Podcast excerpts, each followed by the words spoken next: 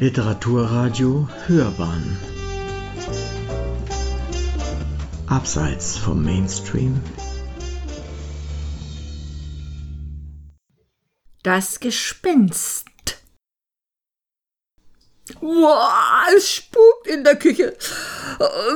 Ich kündige zum ersten, sagte meine Köchin, als sie morgens das Frühstück brachte, und ihre Gesichtsfarbe war eine Mischung von Kalk und Käse. Das ist Blödsinn, sagte ich ruhig und beherrscht. Aber es lief mir kalt über den Rücken, denn niemand kann solche Eierkuchen backen wie meine Köchin, und die Aussicht, ohne solche Eierkuchen zu leben, war entsetzlich. Es ist kein Blödsinn, sagte die gequälte Frau. Ich habe die ganze Nacht nicht geschlafen. Es hat geheult und gestöhnt und geschlappt wie mit einem Tuche. Das war ein Leichentuch, das geschlappt hat. Wann war das? Äh, um Mitternacht. Ich überlegte.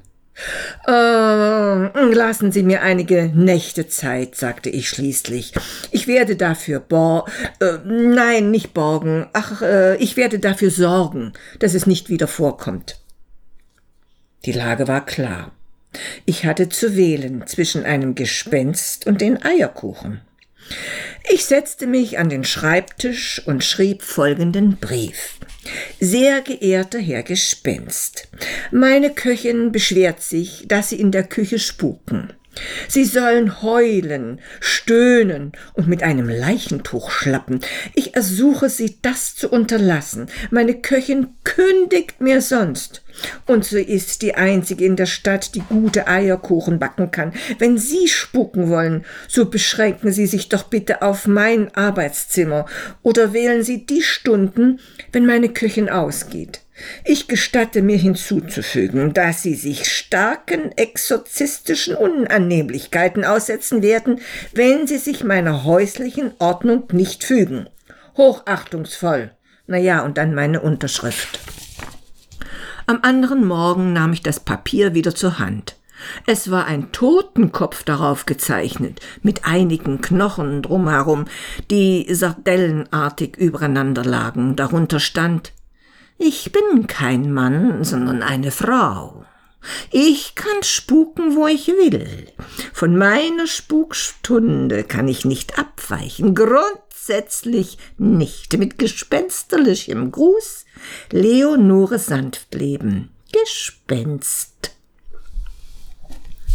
Die Portiersfrau, die nachts zur Beruhigung bei der Köchin gewacht hatte, erklärte, dass sie es auch heulen, stöhnen und schlappen gehört habe, dass es in der Küche glühwurmähnlich geleuchtet habe und dass sie, also die Portiersfrau, selber gesehen habe, wie jemand mit dem Kopf unter dem Arm an ihr vorübergestrichen sei, wobei ein kalter, grabähnlicher Hauch sie, also die Portiersfrau, berührt habe. Die Köchin kündigte.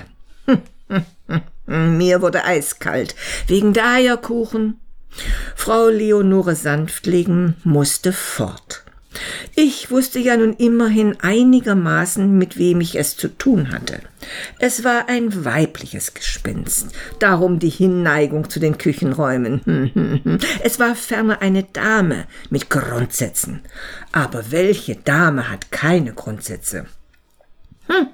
Und schließlich sind Grundsätze doch dazu da, um überwunden zu werden, und besonders solche von Damen. Schön musste Frau Sanftleben nicht sein, sonst würde sie den Kopf nicht unter dem Arm tragen. Na, wir werden ja sehen, dachte ich, setzte mich wieder an den Schreibtisch und schrieb folgenden Brief. An Frau Leonore Sanftleben, Gespenst, hier. Sehr geehrte gnädige Frau, ich bestätige Ihnen dankend Ihre werten Zeilen von der gestrigen Nacht und bitte Sie höflichst, sich heute um Mitternacht zwecks einer Unterredung mit mir in meinem Clubsessel freundlichst materialisieren zu wollen. Mit gespensterlicher Empfehlung, hochachtungsvoll ergebens und ja, dann meine Unterschrift. Um Mitternacht saß ich an meinem Schreibtisch und wartete. Der Clubsessel stand seitwärts am Fenster, so dass er vom Mondlicht voll beschienen wurde, um Frau Sanftleben die Materialisierung zu erleichtern. Ich hatte beschlossen, die Angelegenheit höflich, aber sehr sachlich zu erörtern und hatte mir kurz die nötigen Notizen gemacht. Also Heulen, Stöhlen, Schlappen, Leichentuch, Glühwürm, ähnliches Licht, Grabeshauch, Kopf unter dem Arm, ja so. Ah, die Uhr schlug zwölf. Das Zimmer verdunkelte sich, und unter der Sofaecke kamen stöhnende Laute hervor. Huh, huh, sind Sie das, gnädige Frau? fragte ich. Sind Sie unter dem Sofa, gnädige Frau? Oh, ich dachte an die Eierkuchen. Gnädige Frau, ich bin kein Teppich, sagte ich energisch. Ich kann nicht zu Ihnen unter das Sofa kriechen. Ich habe Sie gebeten, sich auf meinem Clubsessel zu materialisieren. Bitte nehmen Sie Platz. Auf dem Clubsessel erschien ein zitternder Schleier, formlos und unsympathisch. Gnädige Frau, Entwickeln Sie sich jetzt bitte. Ich kann mich nicht mit einem Schleier, einem Gegenstand der Konfektion unterhalten. Ich habe Frau Sanftleben, nicht einen Lappen hierher gebeten. Jetzt wuchs der Schleier und wurde greulich groß. Wenn daraus Frau Sanftleben werden sollte, so musste sie viel Raum für ihre gespensterliche Existenz benötigen. Endlich sah sie vor mir, im Reifrock, eine ältere Dame, durchsichtig und korpulent. Ihr Busen wogte und sie phosphoreszierte heftig. Phosphoreszieren Sie bitte nicht so unangenehm, sagte ich. Ich habe Sie hierher gebeten, um mich über Ihre Spukangelegenheiten zu unterhalten und nicht um Ihre transparenten Eigenschaften zu bewundern oder Ihre selbsttätige Leuchtfähigkeit festzustellen. Mein Herr, sagte Frau Sanftleben, und in ihrem Kopf glühten zwei Augen auf, dass glühende Kohlen ein alberner Scherz dagegen waren. Brennen Sie keine Löcher in meinen Clubsessel, sagte ich. Und nun will ich, um auf den Zweck unserer Unterredung zu kommen, einige Fragen an Sie richten. Ähm, warum spuken Sie hier, gnädige Frau? Ach, ich bin in diesem Hause gestorben, sagte Frau Sanftleben und seufzte. Oh, meine richtige, aufrichtige Teilnahme, sagte ich. Aber Ihrem Kostüm nachzuurteilen, ist das ziemlich lange her. Und Sie sollten sich darüber nicht mehr echauffieren. Außerdem, wenn ich sterben würde, so würde ich das doch eher als eine Andeutung auffassen, das Haus zu verlassen. Nein, man spukt im selben Hause, grundsätzlich, sagte Frau Sanftleben und klapperte demonstrativ mit ein paar Totenknochen in ihrer Hand. Was heißt man spukt? Das ist doch mehr als veraltet. Ich dachte, Sie wären Selbstständiger. Ich bleibe hier und ich spuke hier, sagte Frau Sanftleben. Ich verlor die Geduld nicht. Gut, gnädige Frau, sagte ich, bleiben Sie hier und spuken Sie hier. Aber nehmen Sie Rücksicht auf meine Köchin und meine Eierkuchen.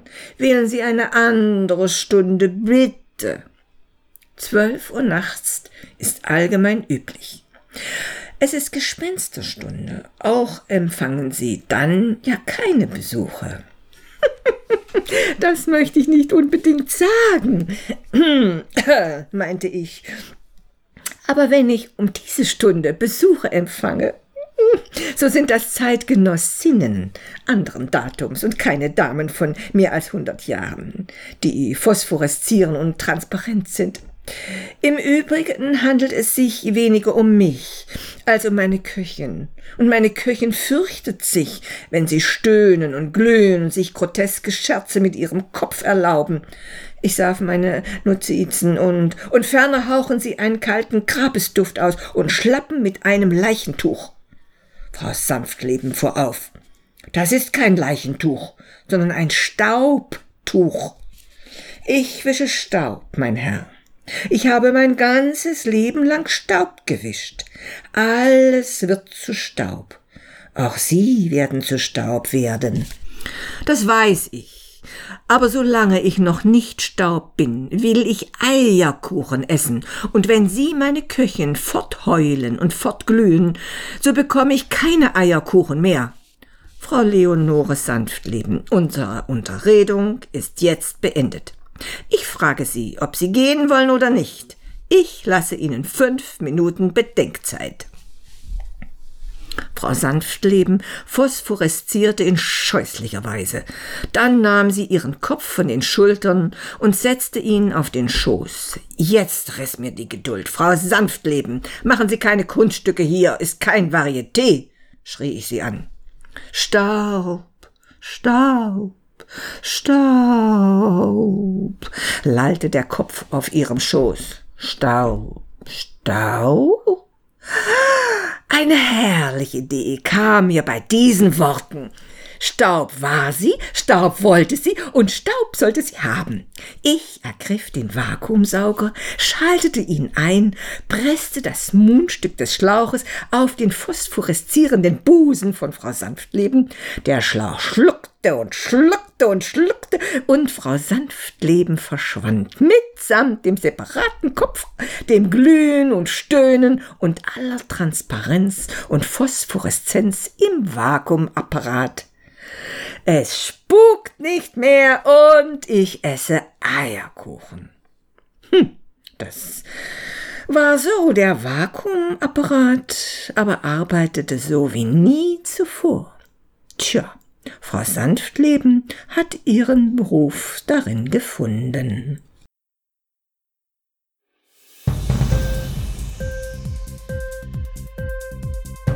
Hat dir die Sendung gefallen? Literatur pur, ja, das sind wir. Natürlich auch als Podcast. Hier kannst du unsere Podcasts hören. Anchor, Spotify, Apple Podcast, iTunes, Google Podcasts, radio.de und viele andere mehr.